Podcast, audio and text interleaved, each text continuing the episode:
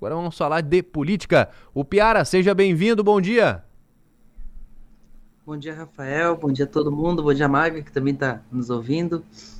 Uma boa quinta-feira a todos. Prazer recebê-lo aqui. Maga Estopassoli, tudo bem? Seja bem-vinda, bom dia. Bom dia, bom dia, Rafael. Bom dia, Piara e todo mundo que nos acompanha. Bom, formação de hoje e o assunto de hoje, eleições ou eleição da Alesc. O que, que vocês têm de informações? Como é que está o andamento para isso? Eleições da Alesc, Maga, o Piara. Maga, começa? começa.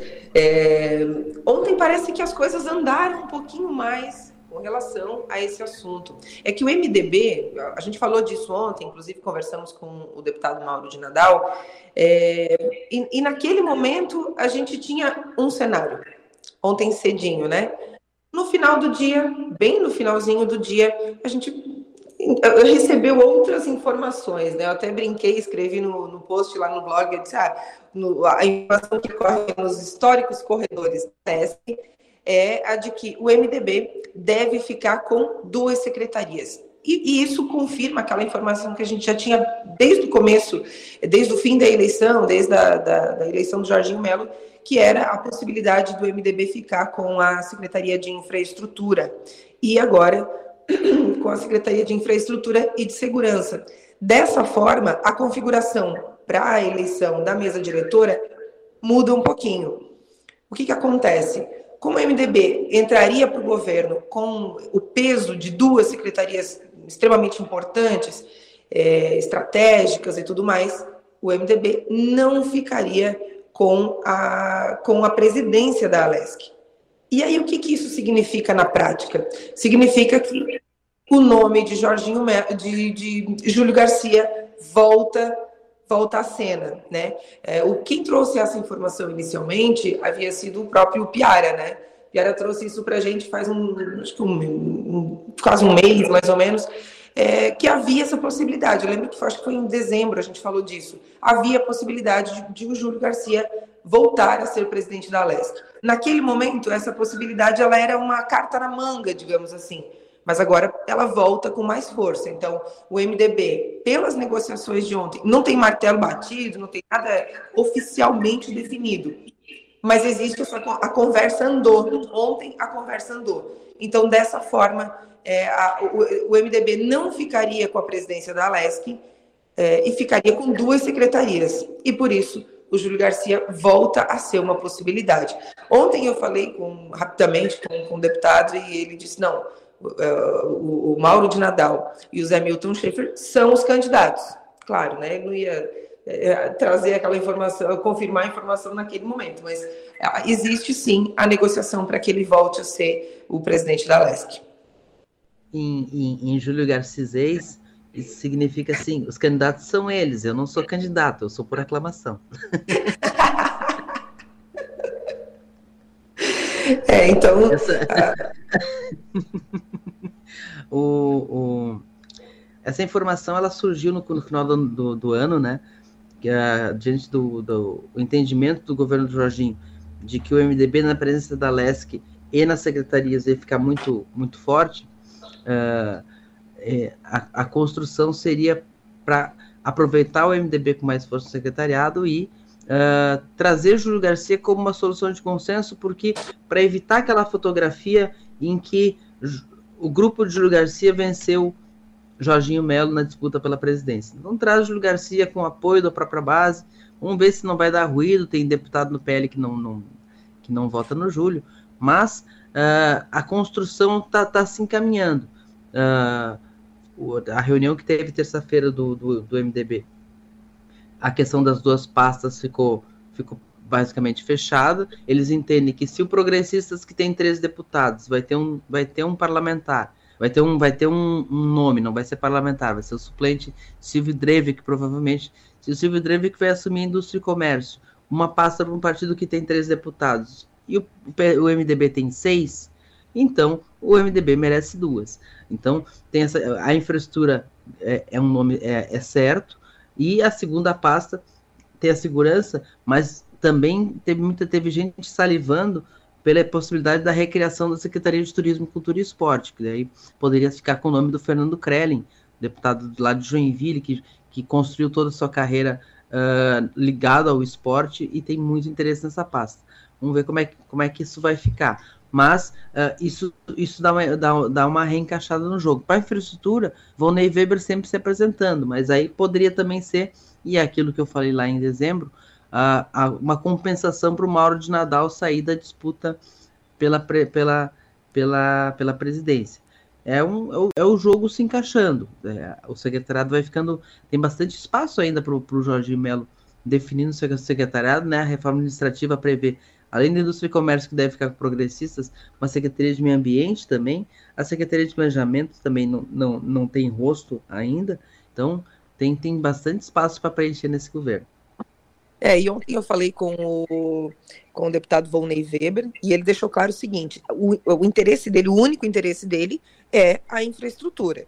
Essa informação, é, a, a, ele, na infraestrutura, o próprio Adelor Lessa trouxe para a gente é, em novembro ainda, quando a gente teve um encontro presencial aqui em Criciúma com os deputados eleitos do Sul e tudo mais, e, e já havia ali um, um, clima, né? Já havia um, um rumor, digamos assim, a respeito disso. Então, é, se vir, né, a se, a se confirmar, já era uma conversa que existia há algum tempo. E ontem também foi um dia importante para o Jorginho, porque ele teve é, um, um, duas, duas situações, dois cenários.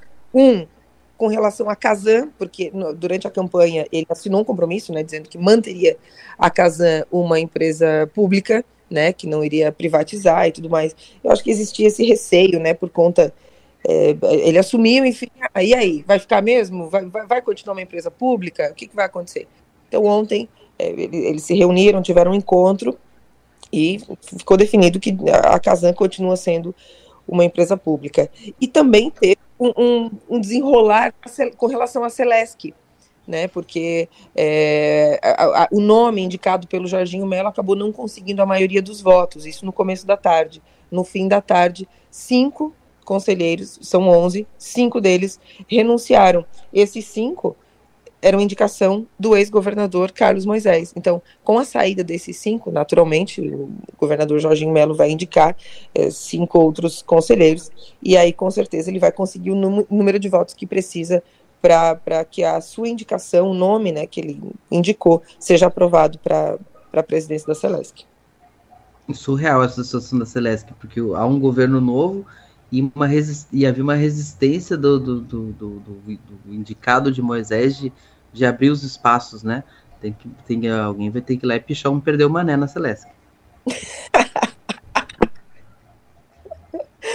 é, eu acho que é, é, provavelmente agora, né, com é, eu, eu entendi esse cenário, eu entendi. Nossa, eu acho que o começo do governo Jorginho Melo tá, tá deixando ele de cabelo em pé, né? Porque realmente as duas situações, essa situação da Celeste ontem foi bem, foi bem inacreditável mesmo. Que ele, ele teve uma, não sei nem se foi uma. De... É, dá para entender como uma pequena derrota, assim, né? Ia ter outros, uhum. outras conversas e tudo mais, mas ele não conseguiu o número de votos que precisaria para aprovar o nome que ele indicou. Então dá para entender como uma pequena derrota. E aí, depois, no fim do dia, a renúncia dos cinco conselheiros, que foi uma surpresa, assim, ficou todo mundo né, de olho nesse cenário aí que deve, deve se desenrolar com, com a indicação de outros cinco nomes do Jorginho Melo. O importante é ressaltar que o nome que Jorge de Mello indicou é um interino, ele ainda não tem o nome definitivo para a Celeste, para o comando da Celeste, que se chama, é, um, é também é um dos postos que está gerando alguma dúvida, alguma apreensão. Bom, vamos mudar, mudando de assunto agora, que partindo para um cenário nacional, notícia é, de momento, de, de ontem, inclusive, a STF mantém afastamento do Ibanês Rocha do governo do Distrito Federal. E também tem outra situação aqui, referente ao Gabinete de Segurança Institucional que dispensou o reforço de guarda do Planalto horas antes da invasão que aconteceu no final de semana. O que, vocês têm acompanhado dessa situação a cenário nacional? Acho muito importante, é, é, talvez, talvez a, a, até uma CPI que está tá em construção no Congresso seja importante para a gente entender o que aconteceu aquilo ali a, a, o que aconteceu domingo não aconteceria sem falhas de omissões generalizadas, né? E a gente vê, por exemplo, se essa informação de que o Gabinete de Segurança Institucional o órgão que era comandado no governo Bolsonaro pelo general Heleno, um dos grandes formuladores do que a gente chama de bolsonarismo. Esse órgão, já no governo Lula, tem essa, essa determinação, vai ter que ser investigado como é que isso aconteceu, como é que isso chegou, porque é, é, botar tudo na conta do Distrito Federal, que tem, tem a função constitucional de fazer a, a segurança no Distrito Federal, tem suas responsabilidades, mas sem uma falha generalizada, e, inclusive por parte do governo federal, não teria sido possível. Então, uh, tem, a gente tem que ficar atentos com cautela para entender, o, entender o que aconteceu uh, e quem deve ser punido nesse, nessas questões. É, imediatamente após o, o, início desses atos no domingo, que a gente acompanhou o tempo inteiro, né, desde o começo, eu já fiquei de olho né, na, na, condução disso por parte do governo federal.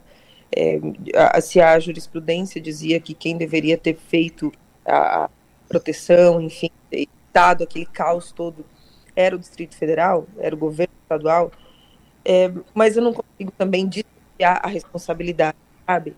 É, eu estou muito de olho nisso, estou muito de olho nas informações que vão surgir. Aí depois, quando os ânimos se acalmam, né, quando as coisas vão meio que se encaixando, pra, porque eu acho que mais gente vai ser responsabilizado, né, não vai ficar só por isso, acho que não vai ficar só na conta do Anderson Torres e do Ibanez Rocha, inicialmente, né, porque não tem como dissociar, né, se a, se a competência era do governo do Ibanez, mas, mas não tem como dizer que não teve responsabilização, responsabilidade por parte dos órgãos de segurança, é, mesmo que tivessem que se atravessar para fazer isso, né? O que aconteceu lá certamente vai respingar em mais gente. Muito bem, 8h33, Maga, o Piara, muito obrigado pela participação. Piara, obrigado, bom dia, um abraço. Até amanhã. Um abraço, até amanhã, Rafael, até amanhã, Maga. Até amanhã. Obrigado, Maga. Você volta hoje ainda no ponto final? Volto hoje no ponto final. Até lá, um abraço, tchau. Tchau, tchau.